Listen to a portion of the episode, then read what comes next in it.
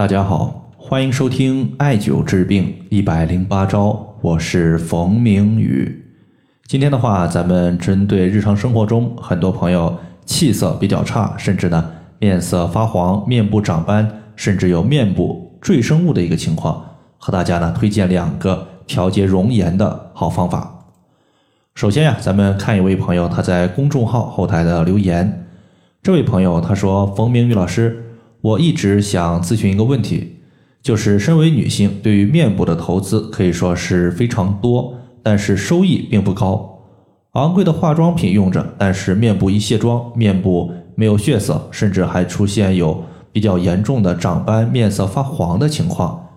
请问老师，如果想由内而外，从根本上调节整体的面部气血的话，有没有好的方法呢？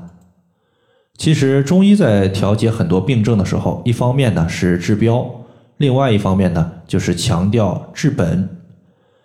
这属于是两手抓，两手都要硬。但是呢，治标和治本其实呢，它并没有一个特别明确的哪个更好，只有说哪个更适合自己。比如说，我们生活中一些朋友出现了痛风。痛风呢，它发作的时候，痛风结石周围是特别疼的。那么此时呢，治标就是先止痛，治本我们就要调节肾对于尿酸的一个代谢问题。我们遇到疼痛，不可能对于疼痛视而不见，先去调节肾的功能，这个很明显的它不符合常理。所以对于容颜的调节，它其实也是一样的。面部有色斑，那么我们就先祛斑；面色发黄，我们就先去面部的黄气。然后的话，再调节根本的一个体质问题。接下来呢，咱们就说一说如何改善我们面部的一些色斑、气色差、面色泛黄等情况。整体的一个调节思路呢，我们一般是从两方面入手。第一方面呢，就是从心入手。首先，中医认为心其华在面，心它指的就是心气是否充足，心血是否充盈，它会反映在我们的面部。比如说，心的气血不足，它容易导致面色苍白，面色呢不红润，没有血色。心血瘀堵，那么反映在面部就会出现一些青紫色的问题。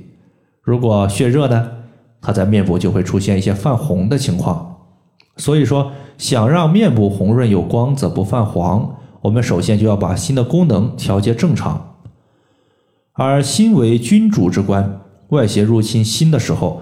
它会有另外一个脏器来代心受过，这个脏器就是心包，而心包对应的经络是心包经。那么心包呢，我们现在也普遍认为是心脏外层的一个包膜。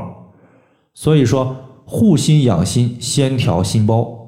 心包经的循行路线呢，它经过人体的手臂内侧中线位置，所以我们可以用刮痧、拍打、艾灸的方法。对于手臂中线位置进行刺激，建议大家呢可以针对手臂中线直接刮痧三分钟，或者直接拍打五分钟。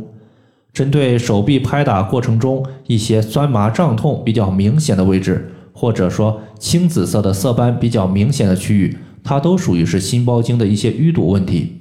我们呢在艾灸这些淤堵部位二十分钟左右，清除经络的一个淤堵。此时呢就是。疏通我们的心包经，那么心包经被疏通了，那么就是在养护我们的心脏，提高心血对于面部的滋养，这是第一方面。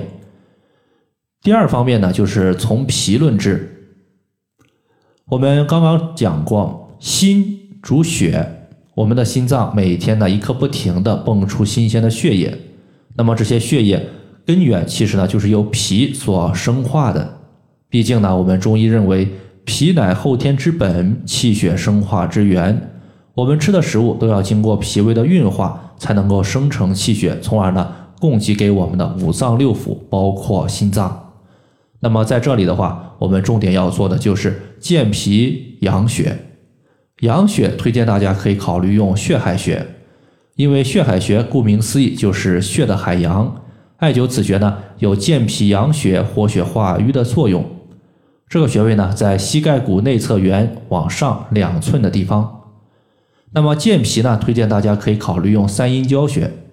用这个穴位呢，实际上是一个比较懒的方法，因为三阴交穴呢，它是下肢肝经、脾经和肾经的交汇穴，它对于肝脾肾都有调节效果，可以说呢是一个既补脾虚又疏肝气，还可以调节先天之本肾的一个重要穴位。这里呢就避免你再去用疏肝的穴位或者说养肾的穴位了。那么三阴交穴呢也非常简单，它在内踝尖上三寸的位置。以上呢就是关于面部的一些问题，就简单和大家分享这么多。如果大家还有所不明白的，可以关注我的公众账号“冯明宇艾灸”，姓冯的冯，名字的名，下雨的雨。感谢大家的收听，我们下期节目再见。